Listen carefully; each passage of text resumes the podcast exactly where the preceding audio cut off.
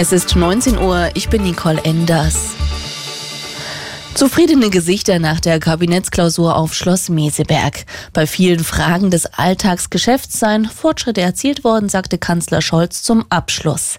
Konkrete Lösungen zu aktuellen Streitthemen wie dem Verbrenner aus oder dem Ausbau von Autobahnen gab es aber nicht.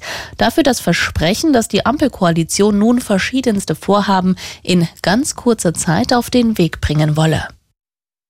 Auch Bundeswirtschaftsminister Habeck meldete sich nach der Klausur zu Wort und blickt bei der Energieversorgung zuversichtlich auf den kommenden Winter.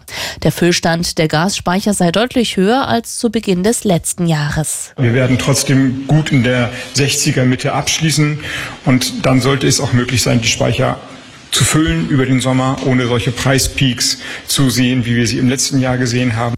Habeck verwies auf gesunkene Großhandelspreise sowie den Bau von Flüssigerdgasterminals. Der Fall hatte vor drei Jahren Schlagzeilen gemacht. Eltern und Sohn wurden erschossen in ihrem Haus in Sternberg gefunden.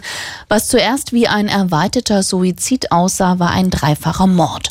Heute hat das Landgericht München den inzwischen 22 Jahre alten Hauptangeklagten zu 13 Jahren Jugendstrafe verurteilt.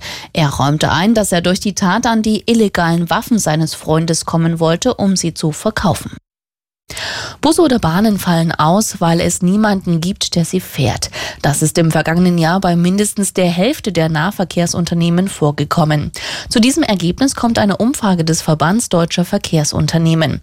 Ein Großteil der Unternehmen gab außerdem an, dass sie bis 2030 im Fahrdienst wohl mehr Personal brauchen werden.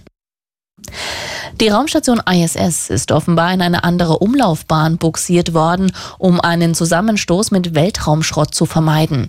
Das Ausweichmanöver sei mit Hilfe des Antriebs einer angedockten Sojus erfolgt, teilte die russische Raumfahrtbehörde mit. Derzeit sind an Bord der ISS insgesamt elf Raumfahrer. Um 19